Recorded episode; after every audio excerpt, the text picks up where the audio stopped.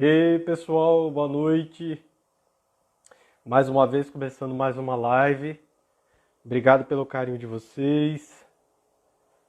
Hoje a live é com a doutora Isabela Barcelos, uma grande amiga, colega neuropediatra da USP, é, especializada atualmente em neurogenética. Ela vai contar um pouquinho a história da gente. Está nos Estados Unidos, já andou os Estados Unidos inteiro estudando doenças mitocondriais e eu convidei ela para fazer essa live com a gente sobre tics nervosos e síndrome de Tourette. Essa é uma coisa que eu tenho atendido bastante no consultório, pacientes com tics nervosos, e geralmente é uma história que se inicia na infância. E por essa questão, eu optei por chamá-la para a gente poder compartilhar esse contínuo, né? Essa condição que se inicia na infância. Ó, ela já entrou aqui, deixa eu buscar ela. Que se inicia na infância e continua na idade adulta. Então, os pacientes na idade adulta, porque nessa faixa etária eles trabalham.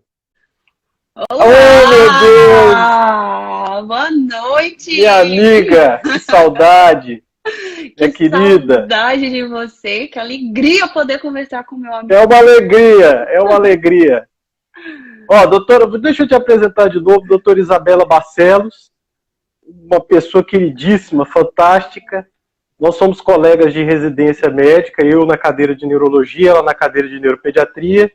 Depois nós somos colegas na, na, neuro, na especialização em neurogenética. Ela foi, foi buscar novos ares aí nos Estados Unidos. Atualmente ela faz um fellow né, e um pós-doutorado. Você está em que lugar atualmente? É qual universidade, Isa? Eu estou na Universidade da Pensilvânia, eu trabalho no hospital de pediatria chamado Children's Hospital da Filadélfia, aqui na cidade da Filadélfia, perto de Nova York. Muito legal. E, é, e atualmente é uma das maiores autoridades em doenças mitocondriais, que são doenças raras, não é o tema da nossa live, mas se vocês um dia precisarem, está desenvolvendo um trabalho belíssimo na parte de autismo, empoderando pacientes em relação ao autismo, empoderando familiares no cuidado do autismo, trazendo essas informações que são tão importantes para que as pessoas saibam realmente cuidar. Então, por isso, a gente convidou a Isabela para falar de tics nervosos e síndrome de Tourette. Né, né Isa? Isso. Então, eu acho que a gente pode começar é, é, do início, né? Exatamente. Fala um pouquinho para a gente sobre a síndrome de Tourette, essa famosa síndrome. Vou começar um pouquinho falando de tics e aí a gente entra na síndrome Ótimo. que é caracterizada, né, que envolve tics também. Então, gente, boa noite, obrigada pela presença. A gente não pode deixar de mandar um beijo para o nosso querido amigo de Juiz de Fora, nosso grande amigo em comum que está aqui nos prestigiando, Rafael. Saudade imensa de você. Tenho certeza que o Diego também sente. Eu também. É, obrigada, gente, pela presença. Então, nós vamos falar um pouquinho de tiques, né? É, o que, que são tiques? Eles são definidos né, como movimentos repetitivos, né? É, que variam de indivíduo para indivíduo. Cada indivíduo tem uns movimentos diferentes dos outros. Eu vou tentar usar as palavras mais simples para ficar bem fácil da gente Isso, entender. não, é, exatamente. É, eles são geralmente breves, né? A gente consegue por algum minuto tentar segurar e não fazer. Então, se você fala com a criança, se você fala com o paciente, não faz. Ele consegue por algum minuto ou algum tempo suprimir, né? Segurar aquela ansiedade de fazer. E antes de fazer, os pacientes relatam que eles sentem naquela região que eles fazem o tique, por exemplo, se é mexer o pescoço, uma coisa estranha, como se fosse, às vezes eles relatam como se fosse uma coceira, uma cosquinha, uma dormência, ou seja, é uma sensação esquisita e que alivia na hora que você faz esse, esse ato motor, né? É, eles acontecem, eles são meio repentinos, do nada, é uma coisa meio breve assim, né? É, e geralmente, não, e eles não ocorrem enquanto o paciente está dormindo. Então, durante o sono, a gente não observa o paciente tendo tique né? Eles tendem a piorar em situações de estresse, que o paciente fica mais nervoso.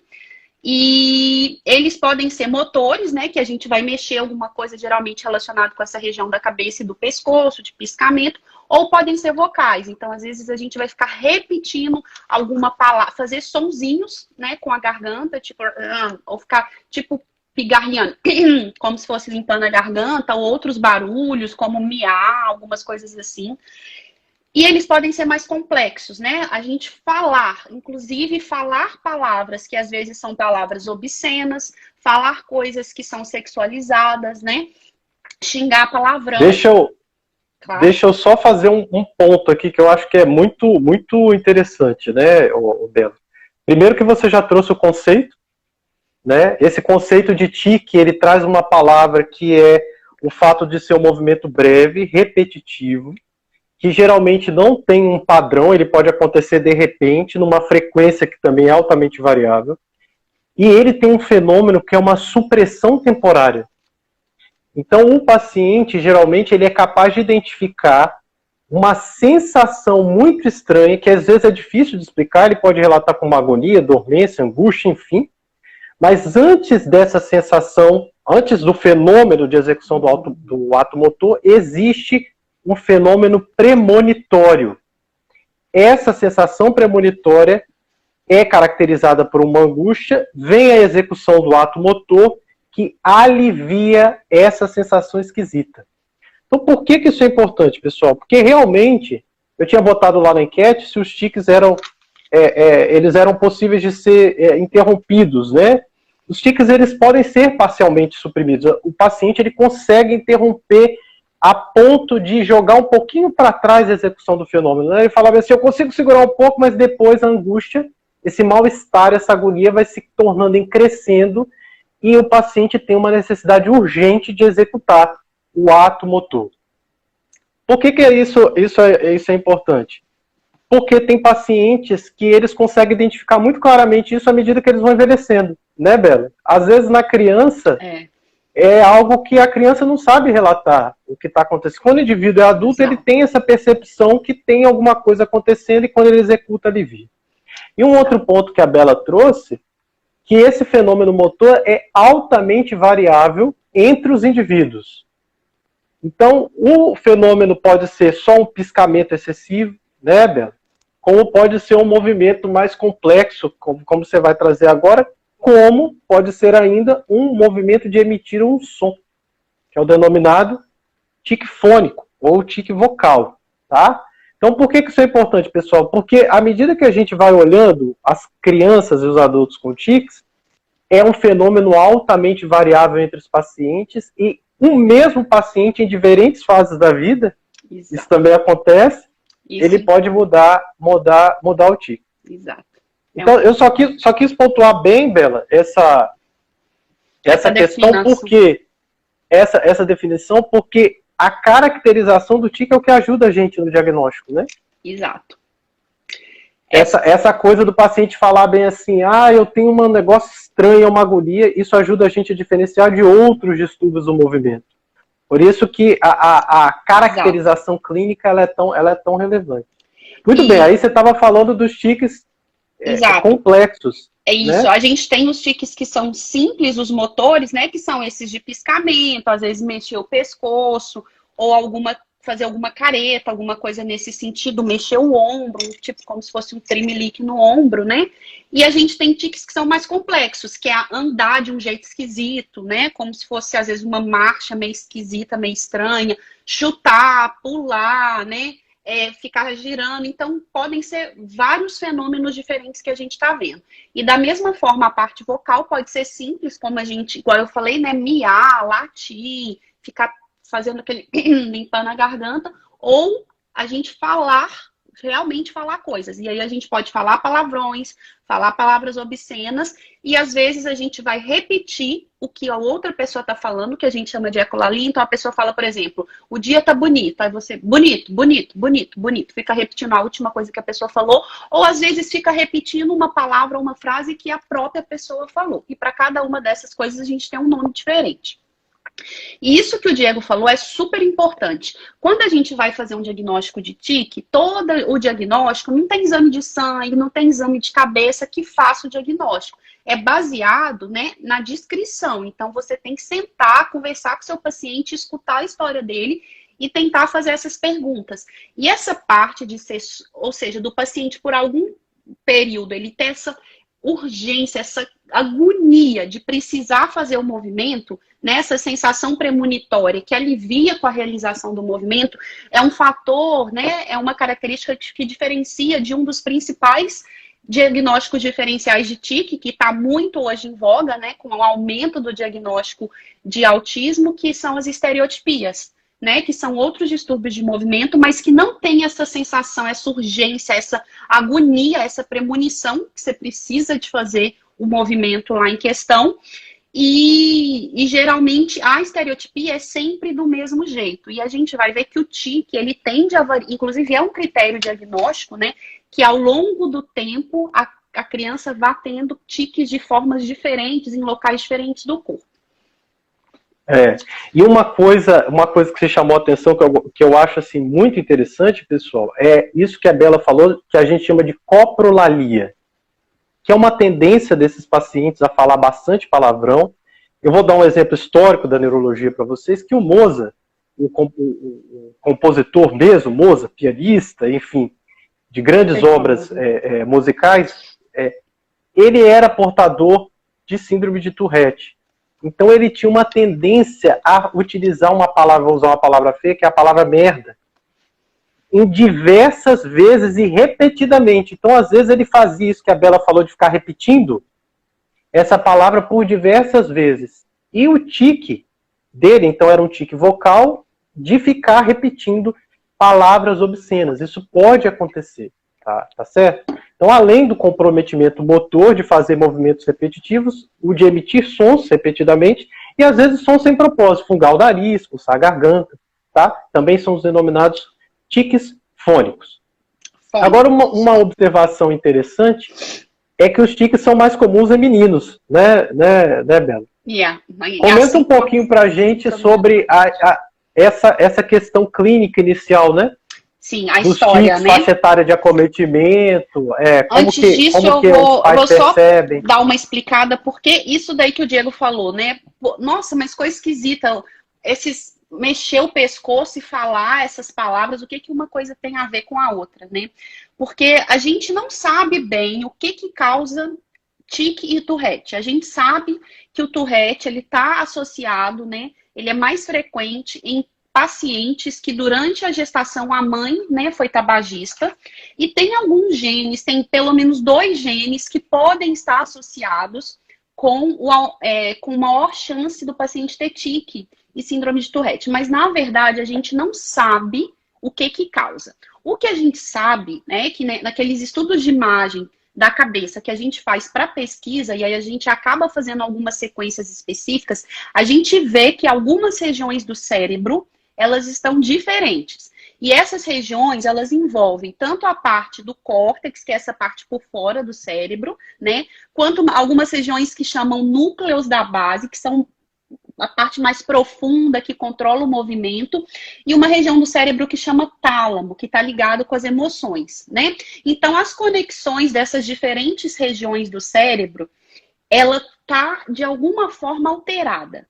E é como se algumas é, como se esses movimentos e essas palavras, que são coisas que a gente tem que controlar, elas tivessem ficado meio desinibidas, né? Como se o cérebro não tivesse dando conta de controlar. Então a pessoa ela fica fazendo esses movimentos que assim não tem um propósito funcional, né? E a mesma coisa com essas palavras, igual o Mozart aí falava, fora de contexto, né? E fora... só, só isso que você mencionou, pessoal, aqui é um dado muito que a gente já mata uma questão muito relevante. Primeiro, que a Isabela já trouxe. Se a gente for utilizar os métodos diagnósticos convencionais, que são exames de sangue, ressonância magnética normal, os exames são normais isso não quer dizer que a criança ou o adulto não tenha nada. Por quê? Porque quando a gente realiza pesquisa científica utilizando ressonância magnética funcional, existem provas de que essas estruturas que a doutora Isabela falou, elas funcionam de modo anormal. Quando a gente vai estudar o metabolismo cerebral desses pacientes, eles têm áreas de ativação anormal diante de determinados estímulos. E outra coisa, Existe um, um neurotransmissor chamado dopamina, que esses pacientes, sabidamente, têm uma desregulação dos receptores dopaminérgicos. E por esse motivo, esses pacientes costumam ficar desinibidos, que foi isso que a doutora Isabela falou. Então, um ponto aqui que é relevante, que é, apesar de que os exames convencionais venham normais, a pesquisa científica por meio de ressonância funcional já mostrou que a circuitaria, ou seja, o conjunto do funcionamento dessas estruturas não é normal. Guardem, guardem esse detalhe, quando chegar no adulto, eu vou puxar uma informação relacionada à anatomia que a, que a doutora Isabela colocou, para a gente discutir alguns detalhes no adulto, tá, tá certo? E um outro ponto que a Isabela trouxe é que essas estruturas, além do movimento anormal, elas estão associadas às emoções, né, Bela? Elas estão associadas ao impulso, elas estão associadas à inibição, desinibição, né?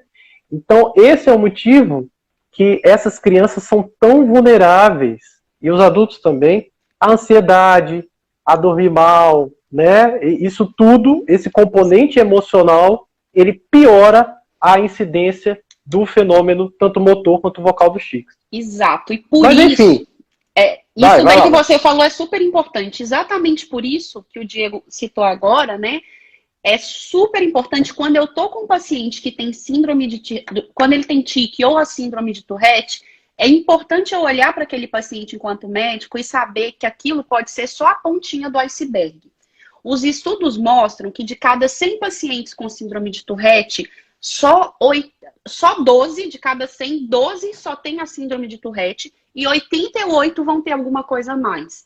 Então, é. na consulta desse paciente, eu não vou ficar prestando atenção só no tique. Às vezes, eu tenho que perguntar ativamente para esse paciente se tem outras coisas acontecendo, como déficit de atenção e hiperatividade, que está presente em 60%, ou seja, de cada 100 pacientes com é muito. 60 tem déficit de atenção e hiperatividade. Então, isso tem que ser é. perguntado de forma ativa. Né? Às vezes, a gente já envia o questionário para a escola, para os professores e os, pra, os pais preencherem, para ajudar a gente nesse diagnóstico. É, síndrome, o transtorno. É, obsessivo compulsivo. Obsessivo compulsivo. Eu estava pensando em inglês, não conseguia lembrar. Déficit de aprendizado, né? Dificuldade, aquele transtorno opositor desafiador, criança com transtornos de conduta, alterações de sono, alterações de dessa questão de autoagressão também, mutilação, né? É, autocontrole, né? Transtorno de humor, ansiedade, sono. Então, esse paciente, a nossa consulta, ela tem que excluir ativamente que não tenha nada mais que possa estar prejudicando esse paciente. E aí, como que um paciente. Quer comentar alguma coisa disso, amigo? Não, eu só gostaria de frisar bastante isso que, isso que você falou, que a síndrome de Tourette não vem sozinha. E isso é o que realmente prejudica os pacientes, tanto crianças quanto adultos. É, é a porcentagem das crianças, você falou que é cerca de dos adultos é cerca de 80%. Você falou 88 aí, né? É. Os 88% das crianças têm transtorno de déficit de atenção e hiperatividade. 60% tem TDAH. 80, tem TDAH? É, 88% tem comorbidade. Tem comorbidade. Porque nos adultos é 80% tem toque. Tem transtorno obsessivo compulsivo, geralmente associado à ansiedade generalizada. Eles têm o TDAH que eles vêm trazendo da infância. E junto ainda eles têm outros, eles ainda têm outros problemas que são esses problemas de sono, esses problemas de adaptação do trabalho, porque eles são naturalmente mais expostos desempenho escolar é diminuído, porque a pessoa não consegue falar em público, né? Então, é, quando a gente fala do paciente com Tourette, existem essas outras comorbidades que a gente tem que estar atento para poder realmente trazer melhora de qualidade de vida, né? E, e só retomando, retomando a questão, agora que a gente falou do tique motor, do tique fônico, falamos que a doença é associada a outras comorbidades, vamos definir Okay. A síndrome de Tourette. Agora ah, a gente. Vou só explicar do tique e a gente entra na síndrome. Prometo que eu vou ser. Tá bom, vai lá. então, gente, como que um paciente chega no meu consultório e eu vou pensar que aquilo pode ser um tique, né? Geralmente, a primeira manifestação ocorre entre 2 a 15 anos, sendo que a maioria das crianças vai apresentar o início dos tiques por volta de 6 anos né? Essa criança chega no consultório apresentando tiques, né? A família falando, olha, ele tá tendo muito esses movimentos. Às vezes a criança não consegue explicar bem essa questão da urgência, né? Dependendo da idade, ela não sabe caracterizar isso bem pra gente. E aí, essa criança a gente encaminha geralmente para terapia, né? Terapia comportamental. E a gente sabe que, né, começando aí por volta dos seis, mas pode começar antes, pode começar com dois anos, mas a maioria por volta de seis anos, até 10 a 12 anos, né? Isso pode piorar, a tendência é que piore e a gente chega no pico de pior entre 10 a 12 anos. Depois dessa idade, ali próximo da adolescência, um terço das crianças não vão ter mais nada. Nunca mais vai ter tique na vida. O outro terço vai, né, chegou no pico, piorou, vai começar a melhorar. E o outro terço vai ficar do mesmo jeito. E lembrando que quando, mesmo quando fica do mesmo jeito, né, faz parte de um dos critérios diagnósticos que ao longo da vida esse tique ele pode mudar de lugar no corpo. Às vezes era aqui, começa no braço, passa para o ombro, enfim. Era piscamento, vai mudar no lugar do corpo, vai mudar o tipo, pode mudar a frequência, né? É... E pode mudar a complexidade e também o tanto, a severidade, o tanto que isso vai prejudicar a vida da, da pessoa. Ou seja, um terço some, um terço melhora e um terço vai ficar do mesmo jeito a vida inteira. E o que, que é a síndrome de Tourette? Né? A síndrome de Tourette é quando eu tenho tanto um tique motor associado com o tique fônico ou vocal. Né? Acredita-se que é, tiques, né? Tique é uma coisa muito frequente, que até 10% das crianças normais que não tem nada, não tem nenhuma doença, podem ter tiques, e que 0,5%, ou seja, 5 em cada mil pessoas podem ter síndrome de Tourette. E ela é quatro vezes mais frequente no homem do que na mulher. A gente também não entende essas, né, o que que justifique isso. É... E a síndrome de Tourette, a grande questão que a gente pensa é que aquilo ali é a ponta do iceberg. Eu tenho que procurar o que está ali por baixo que ainda traz disfunção para esse paciente para eu conseguir ajudar ele. Então, só, só é, é, pontuando isso, pessoal, como a, do, a doutora Isabela falou, geralmente a faixa etária que se inicia é pediátrica, por volta dos 5, 6 anos. Os pacientes não iniciam depois dos 21 anos, isso é importante, né, Bela? Critério diagnóstico. Pacientes é, exatamente, faz parte do critério diagnóstico. Começar a síndrome de Tourette depois dos 21 anos não é Tourette, provavelmente é um outro diagnóstico, que a gente chama de Tourrettismo, alguma doença que está se assemelhando à síndrome de Tourette, mas não é Tourette. E a, e a doença é muito mais, essa condição é muito mais comum no sexo masculino, pode melhorar espontaneamente, como pode persistir ou piorar, tá certo? Com o pico de piora, geralmente, na faixa etária da pré-puberal, né, por volta dos, dos, dos 12 anos. E uma coisa que tem que ficar é, muito, muito clara é que a síndrome de Tourette é o tique fônico ou vocal com o tique motor. Às vezes eles não estão no mesmo momento, né, Bela? Exato. Que também para gente que, que mexe com isso, a gente tem que insistir com o paciente e ir atrás, né? Exato. Às vezes, por exemplo, o paciente faz um tique fônico durante um período de um mês, o tique fônico some, daqui a três meses vem o motor, isso pode acontecer quem tem tique. E tem um período que um tique está pior e o outro está melhor. Mas para o diagnóstico da síndrome de Tourette tem que ter os dois tiques, lembrando que isso é importante por causa das comorbidades associadas, que são toque, TDAH, depressão e ansiedade e outros distúrbios comportamentais na faixa etária pediátrica. Então, muito bem. Agora que a gente caracterizou bem, foi muito legal você já ter trazido essa questão que existe uma alteração de função do sistema de dopamina, dessas estruturas que você mencionou. Tem uma coisa que é obrigatória para familiares e para professores, colegas de quem tem tique e síndrome de Tourette. Então eu acho, eu acho que o seu grande, a sua grande ajuda é, é nesse momento. Vamos lá, pessoal, o que quem tem fa algum familiar com Tourette ou algum familiar com tique não deve fazer? Quais são os cuidados que a gente deve ter em relação aos. Perguntas nunca dá tempo, vai dar tempo, calma. Deixa a gente só fechar esse. É, cuidados que os pacientes devem ter, os familiares devem ter com os pacientes com, com Tourette. Primeira coisa, gente, esses, isso é tão sério que a gente vai falar que o, o primeira linha de tratamento para tique, para síndrome de Tourette, não é medicação, é educação. A gente vai educar o paciente, a gente vai educar a família, a gente vai educar a escola, a gente vai educar todo mundo que convive com aquele paciente, né? E a primeira coisa, esses tiques, eles incomodam mais quem vê do que quem está fazendo. Primeira coisa. Então, a gente às vezes fica assim, nossa, mas coitado. E a pessoa que faz, ela não se sente tão incomodada quanto a pessoa que está vendo. Então, é importante a gente controlar a nossa ansiedade para a gente não deixar a pessoa ansiosa, não falar com ela, para de fazer isso, para de fazer isso, para de fazer isso, que ela vai ficar mais nervosa e ela vai fazer mais ainda, né? Então, essa é a coisa mais errada de fazer. E hoje em dia existe... Ô, Bela, só, só ponto, claro. ponto. Pessoal, a coisa mais, de novo, a coisa mais errada de se fazer com alguém que tem tique é ficar tentando reprimir a criança ou o indivíduo com tique sabidamente isso dá um fenômeno de rebote do tique piorar. Então, você não deve chamar a atenção ou constranger a criança com síndrome de Tourette. Para de fazer isso, você está querendo chamar a atenção, que às vezes tem gente que fala isso, né? Está querendo chamar a atenção, olha lá, não sei o quê. Você nunca deve fazer isso. Isso vai piorar o, o, o tique, vai piorar, vai piorar o fenômeno.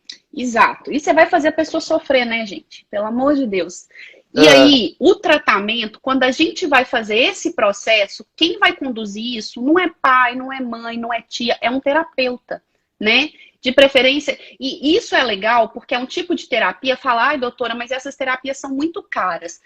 Às vezes são caras porque exige um profissional que é mais qualificado, que tem uma formação diferenciada mas não são terapias que você precisa fazer para o resto da vida. Você precisa, é como se você estivesse fazendo um curso para você aprender a lidar com aquilo. Né? Muito, muito bem colocado isso, Bela. Então, assim, às vezes vale a pena o investimento, porque se você pega um profissional capacitado que tem a formação, ele vai te dar um curso. E você e o, e o paciente, você quanto família e o paciente, vão aprender a manejar aquilo. Né, que o manejo é um manejo comportamental. E mesmo para a síndrome de Tourette, já tem alguns estudos mostrando que a terapia específica, que é uma terapia chamada CBIT, que é uma terapia específica para Tourette, ela pode ser mais eficaz, inclusive, do que a medicação. Então, assim, por que, que eu tô falando isso? Porque às vezes a gente quer que aquilo acabe e a gente fica jogando todas as fichas na medicação. E isso não é suficiente, né? E, às vezes, se a gente faz um investimento e você sabe, não, é um curso que eu estou pagando aqui, é um curso caro, um curso que eu estou pagando para eu fazer, para eu aprender. Você ensina aquele paciente para o resto da vida manejar aquela condição. Isso já diminui o nível de ansiedade, aumenta a sensação de autocontrole. Isso tudo faz bem até para a autoestima da pessoa. Né? Então é super importante a gente ter um treino comportamental específico. E esse treino, a gente tem dois, a gente tem duas, dois a gente tem uma modalidade mais simples e uma modalidade que é mais complexa. Essa modalidade mais simples é mais fácil de achar profissional qualificado para fazer, que é o que a gente chama de a tradução em português também chama hábito reverso, reversão de hábito, qual que é? É isso, sim, né? Sim. Reversão de hábito. Isso, que ela inclui duas etapas. Na primeira etapa, o terapeuta ele vai sentar com a criança, né? E ele vai ele vai tentar ele vai, ele vai, ele, a, a, primeira missão dele é fazer com que a criança tenha ciência do que ela está fazendo. Ou seja, ela perceber toda vez que ela está fazendo o tique. Então, muitas vezes, como é que ele vai fazer? Ele vai pedir para o paciente fazer uma descrição detalhada, assim, assim, nos mínimos detalhes, ficar 10 minutos falando de um tique. Um negócio que você faz em 10 segundos, o paciente vai descrever assim detalhadamente, detalhadamente eu sinto uma coceirinha aqui, como se fosse um mosquitinho andando na parte do meio da minha da, do meu pescoço aqui, no meio da lateral de não sei de onde, uma coisa muito detalhada, né? E aí o terapeuta depois ele começa ou seja, o paciente descreveu o que ele sente. Depois o terapeuta ele tem um segundo momento que ele começa a brincar, a conversar com o paciente, ele envolve o paciente em alguma coisa que distrai e ele pede o paciente para toda vez que ele fizer o tique, ele levantar o dedo.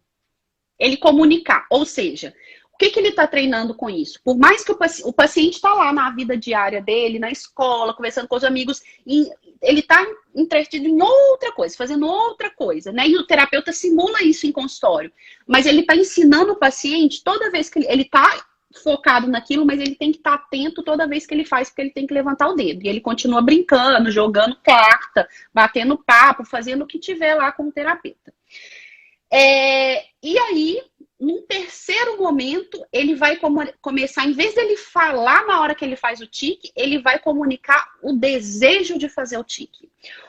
Então, não é para falar na hora que eu faço isso, é para falar na hora que eu começo a sentir a coceirinha lá, aquela, aquele incômodo, aquela agonia. O que, que, o que, que é essa primeira etapa do tratamento? Eu estou fazendo aquela pessoa ter ciência, não que, que aconteceu, eu estou ajudando ela a ter ciência de quando vai acontecer. Então, Identificar esse... o, o, o, gatilho, vamos colocar assim, Exato. assim, né? Do... Esse é o primeiro é. momento, porque eu tenho que identificar antes de acontecer. Porque aí entra a segunda etapa da situação, que eu vou colocar um outro hábito, eu vou colocar alguma coisa para a pessoa fazer que vai competir com o tique. Mas primeiro eu tenho que treinar dela ter ciência, porque se ela não sabe nem quando é que vai acontecer, se ela sentiu a premonição, ela já ai, vai vir. Então, em vez dela deixar fazer uma coisa toda esquisita, que alguém vai chamar ela de maluco, vai sofrer bullying, né? Vai sofrer preconceito no trabalho, na escola, enfim, qualquer ambiente social, a gente vai agora criar algum tipo de, de movimento, né? Que vai competir com o tique, mas que seja uma coisa que, se as pessoas estiverem me olhando, elas não vão achar nada de esquisito né? Então, o que, que a gente tende a fazer? Como esse de pescoço é muito comum, às vezes eles pedem para você abaixar a cabeça e você fica com o pescoço tensionado, assim, como se você tivesse, pode até fingir que está esticando o pescoço, né? Você dá uma uma maquiada na situação, você vai fazer um movimento que compete com o movimento do tique, mas é um movimento que é funcional, que é socialmente aceito.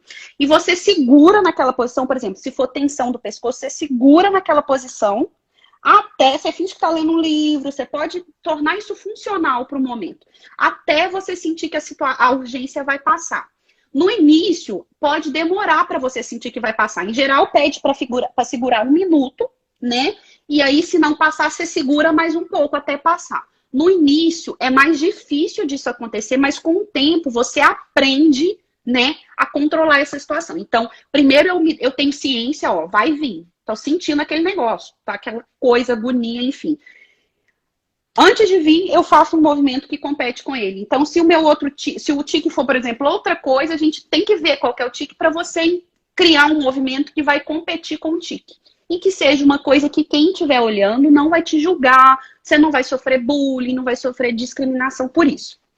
E uma coisa importante, né, Bela, em relação a isso, é que as pessoas entendem assim, ah, se você é capaz de fazer isso, você é capaz de reprimir o tique. Mas se você presta atenção que a, a, é muito sutil a diferença. A gente tenta identificar primeiro o desencadeador, a sensação estranha, para desviar a atenção do comportamento associado que alivia essa sensação. É um pouco, às vezes, complicado de perceber, mas entenda que o tique, ele geralmente está associado a aliviar essa sensação estranha. Então, uma coisa que é utilizada como estratégia da terapia é sentir uma sensação estranha você colocar uma outra atividade que mude o foco.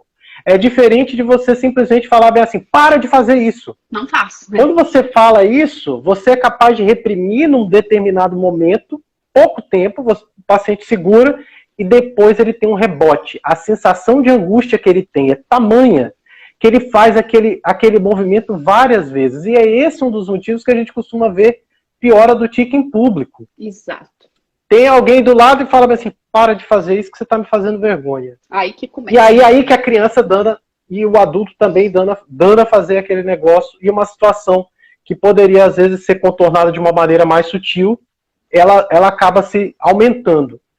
E esse também é o motivo pelo qual os professores e pessoas que trabalham elas devem perceber que o paciente tem síndrome de Tourette ou tique, como elas devem lidar, né, né Isabela? Exatamente. Elas jamais devem constranger, achar que a uhum. pessoa está tá lá atrapalhando. E, e caso o, o, paciente tenha essa urgência de fazer, o que deve ser sugerido? Olha, você gostaria de, às vezes, por exemplo, se for uma sala de aula, né? Gostaria de tomar uma água. Às vezes, quando você tira ele do foco de que ele está sendo observado, ele por si só, ele vai ficar menos tenso, menos ansioso e o tique vai ceder.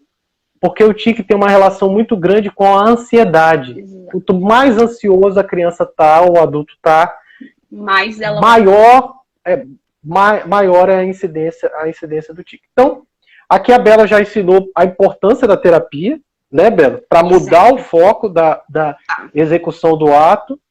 A gente já comentou da, da questão de como a ansiedade é capaz de, de, de realmente prejudicar, de aumentar a incidência do, do tique e a importância da conscientização, da gente saber que essas pessoas passam por isso, né? E isso daí que você falou, de é muito importante, por quê? Porque, primeiro, a gente, a gente, a gente vive numa sociedade que julga muito. Tanto que aqui a gente está falando do TIC, a gente não está preocupado, assim, o que, que isso vai causar para o paciente, que na maioria das vezes isso não vai trazer nada de ruim para o paciente.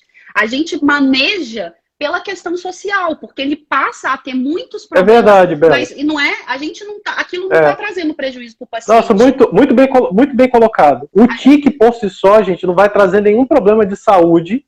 Veja bem, a execução desse ato motor não vai trazer nenhum problema de saúde para aquela criança.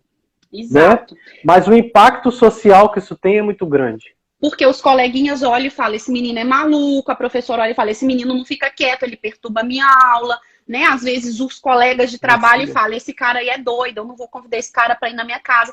Então a pessoa começa a ficar tendo uma série de prejuízos por uma coisa boba. Então o que, que a gente faz? Ah, você tem um rosto cheio de espinha que você não gosta? Passa maquiagem. Né? A gente vai, vai ajudar essa pessoa a manejar o comportamento dela de forma que isso não prejudique a vida dela né? Mas, por exemplo, meu filho tem tiques, vamos supor lá que eu tenho um filho, ele tem tiques, aí na escola o tique dele é de fazer isso, e a professora e os colegas já acharam que ele é maluco, e nós estamos fazendo bullying, nós vamos manejar. Então, na escola, nós vamos fazer aquele movimento, que na hora que começar isso, vamos supor que o que a gente vai fazer, ele pega e finge que está lendo alguma coisa com o pescoço tão tenso, ele consegue controlar. Ele chegou em casa, ele está tendo tique, deixa ele fazer.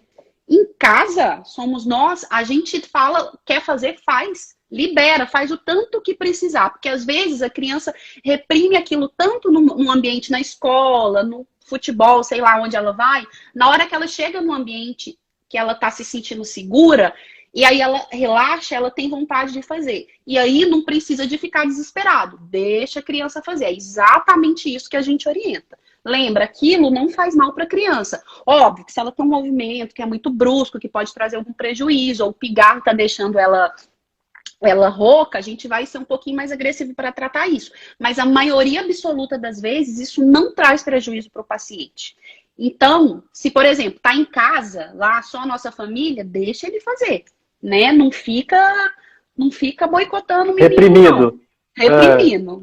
É, até, e, e, e, isso é muito importante lembrar que o tique tem uma fase de exacerbação, que ele pode piorar muito, e ele tem uma fase de realmente aliviar. Então, por exemplo, é muito comum, às vezes, na, na época das provas, né?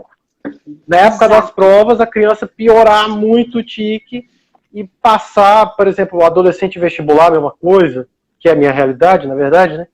E, passar essa fase, o tique realmente aliviar. Então tem que dar esse espaço, só ter um pouco de paciência, que para os pais às vezes é muito angustiante e eles se sentem mesmo como se tivessem impotentes, né, perante uma situação. Então, é, incapazes. E tudo que a pessoa precisa nesse momento é que a gente fique calmo, dê suporte, fique ali do lado dela é. e pronto, que isso vai passar. Sim, sim. E lembrar que um terço, pessoal, apesar de ter isso na faixa etária pediátrica, ele pode melhorar. Isso, isso é interessante, né? Isso né? é muito né? interessante. Que ele pode ter isso e depois, quando ele for virando adolescente, isso literalmente desaparecer. Quando ele chega na faixa etária que passou dos 18 anos, pessoal, aí realmente ele vai, ele tem uma síndrome de Tourette que possivelmente é permanente. E aí ele vai ter esses períodos de melhora e piora.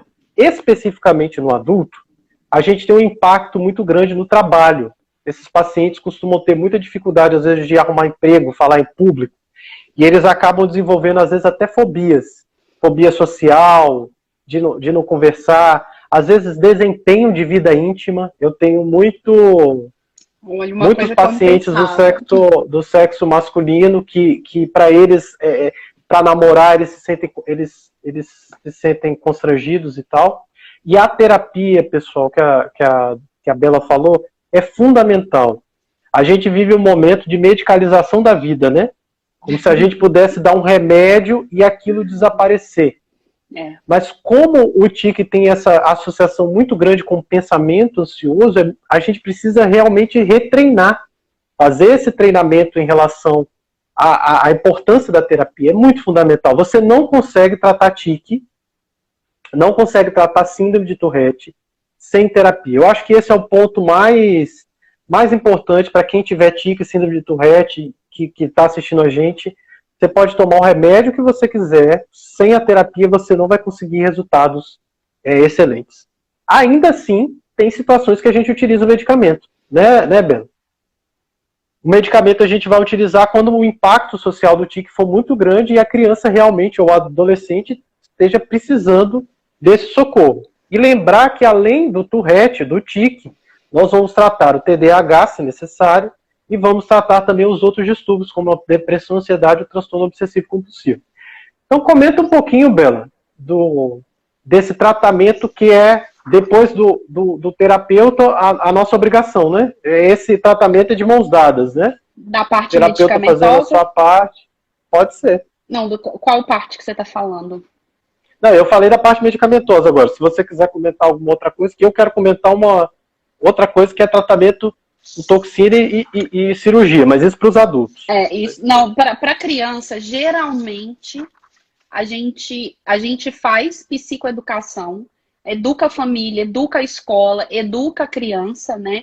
E é bom porque criança é super engajada. Eles são parceiros, você fala para fazer, eles fazem. Não são geralmente igual a gente que é adulto, que é mais indisciplinado. E a gente tem resultados excelentes. A gente recorre à medicação em situações raras, né? E quando a gente. A principal medicação que é aprovada hoje, ela não está disponível no Brasil, tem que importar dos Estados Unidos, mas a gente tem outras medicações disponíveis no Brasil que também tem uma eficácia, né? Que é aí comprovado. Mas a gente não tenta nada sem terapia. Agora o Diego tem uma coisa muito boa para falar para vocês. Eu ia falar, mas eu acho melhor você falar, porque não, você mais nativa do que falar... eu. Não, o que é isso? É porque quando esse paciente vai chegando na faixa etária adulta, você tem alguns medicamentos que são medicamentos que a gente chama da classe dos antipsicóticos, que eles são medicamentos que vão atuar inibindo a atividade da dopamina. Esses pacientes têm uma atividade, uma desregulação da dopamina que deixa eles mais liberados e aí a gente pode utilizar drogas que têm atividade antipsicótica que bloqueiam a atividade da dopamina. Esse é um tratamento clássico, tem algum resultado, mas qual que é o problema, pessoal? Por que, que a gente não gosta? Porque a longo prazo essas medicações podem gerar uma série de efeitos colaterais, que é a impregnação dopaminérgica, ou seja, o paciente utilizando aquela medicação durante muito tempo, ele pode impregnar, o que é uma coisa que nós neurologistas não queremos que um, um medicamento que é para tratar gere um efeito colateral. Exato. E aí foi lançada uma, uma outra pesquisa utilizando drogas que a gente chama de alfa-bloqueadores adrenérgicos. A adrenalina também pode estar envolvida no, no, no, surgimento do tique, né? E aí a gente utiliza essa medicação que é a, a denominada cloridina, que é uma opção atualmente é uma droga que tem bons resultados. A droga, a droga que a Bela falou aí, que é que qual droga que vocês estão usando aí? Te, te, tetrabenazina? Tetrabenazina eu uso bastante também. Qual o problema, pessoal? Um tratamento do tique com tetrabenazina deve estar saindo quase 1.800, quase 2 mil reais. É mês. Tá? É muito caro. Por uma droga que tudo bem, ela ajuda a reduzir o tique de 30% a 50%, mas você tem outra opção nacional que também traz o mesmo resultado, que é, são esses bloqueadores alfa-adrenérgicos, que é da classe da clonidina. Alguém perguntou bem assim, a, é, alguém perguntou, a respiridona, a respiridona é um desses bloqueadores dopaminérgicos que a gente pode utilizar. Então tem a risperidona, tem a pimosida, tem o aripiprazol, Alguns trabalhos avaliam quetiapina, alguns avaliam a combinação dessas drogas, tá? Tem até Mas, geral, né, para alguns. É, casos mais graves ao dol. E especificamente, pessoal, para tiques que são muito específicos, por exemplo, de piscamento, de às vezes uma careta, a gente tem a possibilidade de aplicar toxina botulínica. tá? Então, nos adultos, às vezes o cara vai dar uma palestra, é uma pessoa que está no emprego que precisa comunicar com os outros, esse piscamento às vezes incomoda. Então, é uma possibilidade terapêutica que a gente tem é fazer a aplicação de botox, da toxina botulínica. Qual é o problema? O problema é que o tique, ele tem aquele fenômeno de mudar no paciente. Então, eu aplico a toxina, ele melhora uns três meses, passa três meses, o tique aparece em outro lugar. Então, por esse motivo, você pode correr o que for, usar o que for, mas a terapia vai ser sempre o cerne, sempre a questão central no tratamento dos tiques e da síndrome de Tourette. Por último, dos adultos, pacientes que. É, é, tem paciente, gente, que, que o Tourette se torna muito, muito grave mesmo. Que o paciente não consegue nem realizar atividades funcionais, né, Bela? Na criança isso não é muito comum. Ela, é. A criança ela vai melhor. Mas tem uma minoria, a mino, presta atenção, a minoria, hein? É a minoria dos casos são poucos. Algumas, alguns adolescentes e adultos que ele tem tique o tempo todo, é. continuamente, sem parar. Tá? E aí ele não consegue produzir. Consegue fazer não consegue nada estudar, ele não consegue trabalhar. Ele não consegue fazer nada na vida, ele fica tendo tique um atrás do outro. Para esses pacientes, tem uma cirurgia, que é a cirurgia de estimulação cerebral profunda, do inglês Deep Brain Stimulation, ou DBS. Por que, que isso é importante? Eu falei com a Bela assim, Bela, foi maravilhoso você citar isso para a gente retomar. Quando a, a, a, Bela falou bem assim, olha gente, os pacientes com Tourette têm uma disfunção de estruturas corticais e de estruturas, células nervosas, como o tálamo, como a região dos núcleos da base, existe a possibilidade da gente modular a atividade nervosa dessas estruturas colocando um eletrodo, um chip, e mandando uma corrente elétrica para essa região. Então, o que, que eu queria colocar para vocês? Existem gravidades de tiques e de síndrome de Tourette, certo? Para os casos mais leves, é possível que passe, se for da criança. Casos moderados, pode ser que passe e que continue. Você vai estar tá fazendo a sua terapia bonitinha ali, aprendendo. Para casos moderados a graves, a gente tem a terapia e mais a medicação. Posso usar a toxina botulínica posso usar a estimulação cerebral profunda. Então, atualmente, a gente ganhou arsenal terapêutico nos adultos para o tratamento da síndrome de Tourette. Então, a mensagem que eu queria colocar, isso do meu lado, tá, Bela? Porque tem muito, muito, eu vi aí que tem muito adulto que já falou que tem tique aí, tem síndrome de Tourette. Então, a mensagem que eu tenho para os adultos é, é assim: se você não está fazendo terapia, seu resultado não vai ser legal tá? Se você está só com medicamento, você pode melhorar. Se o seu tique for um tique simples, por exemplo, esse dos olhos, tem aplicação de Botox. Se você tem um tique muito grave, existe a possibilidade, a possibilidade da estimulação cerebral profunda. Exatamente. E lembrando, eu gosto de enfatizar bastante essa parte de terapia, porque assim, tem duas coisas que fazem muita diferença quando a gente vai fazer terapia. Uma coisa é você ter um profissional que sabe o que, que ele está fazendo. É verdade. Para terapeuta, isso é particularmente verdadeiro. Então, assim, você tem que ter um profissional que sabe o que ele está fazendo. Mesmo que às vezes você não consiga na sua região, mas você consiga uma pessoa que seja referência para você fazer terapia à distância, para ela te orientar à distância. Porque, por exemplo, tique é uma coisa que, se você vai num médico que não tem um bom manejo daquilo, você chega ansioso, cheio de dúvida, desesperado, achando que seu filho sofre. E aí, se você não tem oportunidade que esse médico te explique, te oriente, você sai de lá igualmente louco, né? E deixa a criança Sim. mais ansiosa. Então, é importante a gente trabalhar com profissionais que têm alguma formação nessa área, que tem conhecimento disso. Porque a pessoa que tem conhecimento disso, ela vai te passar tranquilidade. Ela vai te dar estratégias que funcionam para manejar isso.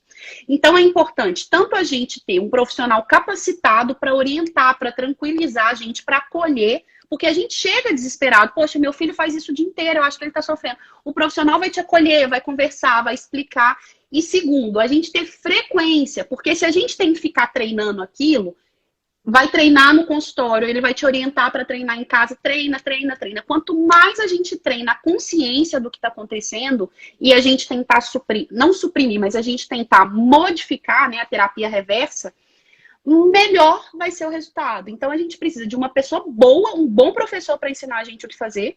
E segundo, a gente praticar, praticar, praticar para a gente dar conta, né, de ter essa resposta satisfatória. Muito bem, vamos às perguntas nesses cinco minutos finais, Bela. Ó, oh, mais uma vez, você brilha, foi maravilhoso. Prazer é todo meu. Muito obrigado. Obrigada pelo Pessoal, a gente vai responder as perguntas dos últimos. Rafael, mande abraço para o pessoal da caravana de Juiz de Fora. Já foi? Coraçãozinho. Augusto Guedes, salve doutora. Você tem um monte de fã aqui. Obrigada, Augusto. Augusto é, é Milena, boa noite, boa noite, meu querido. Peraí. Obrigada, Ronan, meu primo. É, vai vendo aí. Você vai vendo aí também. Vou mandar um abraço. Anatomicamente, anatomicamente são normais? Só tem questão comportamental? Nós já explicamos. Tem uma disfunção, sim, documentada pela ressonância magnética funcional do córtex cerebral, da via dopaminérgica e dos núcleos da base. Exato. Os meus variam às vezes. São gritos, outras vezes são palavrões, outras vezes são movimento involuntário. Isso acontece, Augusto, principalmente pode variar na época do ano. É possível que você precise fazer a terapia para aprender a lidar com esses, esses sintomas, mas a flutuação ela é frequente. Ultimamente eu tenho mais do tipo dos palavrões. Diagnóstico complexo. Plantinhas lindas do cenário do Dr. Diego. Obrigado. Eu sempre tenho dificuldade de gerar essa página. Os tiques dos olhos, qual o movimento e os tiques dos olhos? Qual o movimento que pode competir? Ao dizer esse tique dos olhos é o que melhor responde à toxina. Tá? Esse de, do, do, do, do, piscamento, que ele é um tique simples. Tá? E aí a estratégia varia para cada, varia cada paciente. Às vezes tem truque sensitivo de você coçar. Aqui, ó. O ladinho do olho ajuda. Tá? Exato. Muito bem. A minha filha fala que não consegue parar, fico tão angustiada por ela. De Anaisara Riz da Silva, é. Mas note que isso que a doutora Isabela falou, às vezes você está angustiado e você pergunta para a criança e ela está ótima. É. E se vo... Às vezes é angustiante para quem vê, né? E se ela ficar tentando parar, aí que ela não vai conseguir. Não é essa. Deixa ela relaxada. Quer fazer, entra lá pro quarto e faz. Deixa ela fazer o tanto que ela quiser. Na hora, ela deixa ela aliviar. A gente, às vezes a criança ela fica tentando segurar, ela fica mais ansiosa, mais nervosa e a gente, ela perde o controle. Por isso que a gente tem que começar esse processo dentro, né, de, dentro da, de um consultório com um terapeuta. Ele uhum. vai saber manejar isso.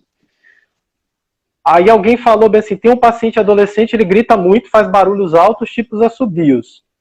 É muito importante que você oriente o paciente em relação a ele falar o que ele está sentindo antes de acontecer o evento. Caso adolescente, a gente já está entrando naquela faixa etária adulta. Esse caso, às vezes na escola, para ele é muito difícil. É um paciente que às vezes deve considerar a medicação, tá? E a gente não falou TDAH, que é uma coisa que pode acompanhar, né, Belo? Uhum. Tique e Tourette não tem a ver com inteligência, tá, pessoal? É, é, muito importante a gente colocar isso. Sim. Às vezes a pessoa acha que porque tem Tourette não tem nada a ver. Mozart era um gênio da música e o cara tinha Tourette, tá? Então não tem a ver com inteligência. Não é maluco, Angelita não, não é burro, não tem nada disso. É. Qual é essa estimulação cerebral? Chama DBS.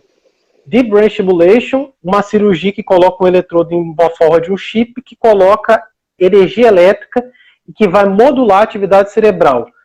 Os trabalhos que realizaram o DBS, eles têm uma redução do tique em 50% dos tiques motores. Então, o paciente não melhora a ansiedade, o paciente não melhora a depressão, não melhora a TDAH, não melhora o toque. Ele melhora o fenômeno motor. Joia? Muito bem. Qual profissional indicado? Angelita, é neurologista ou neuropediatra? Vai depender da faixa etária.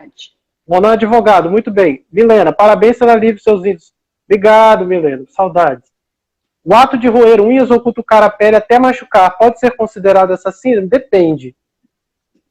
Às vezes, se esse, esse ato não for associado à, à sensação de antecipação, angústia e alívio, provável que não, tá? É. Porque tem pessoas que realmente têm manias, né? E às vezes pode estar num contexto de automutilação a pessoa ter Tourette mais isso. Então tem que investigar se tem Tourette mesmo, chiques vocais e motores. Glaucia Feitosa, professora de classe especial, Brasília. é, Distrito Federal. Para quem é professor de classe, minha mãe é professora, tá, gente? Realmente é um desafio, porque a turma entra em polvorosa, é muito difícil. Minha mãe chega pedindo socorro, pelo amor de Deus, e essa orientação do professor e da equipe pedagógica é fundamental.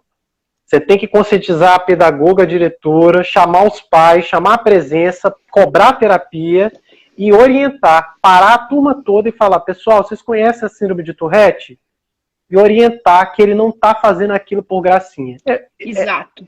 Educação. Isso é. Educar. Isso é exatamente. é fundamental.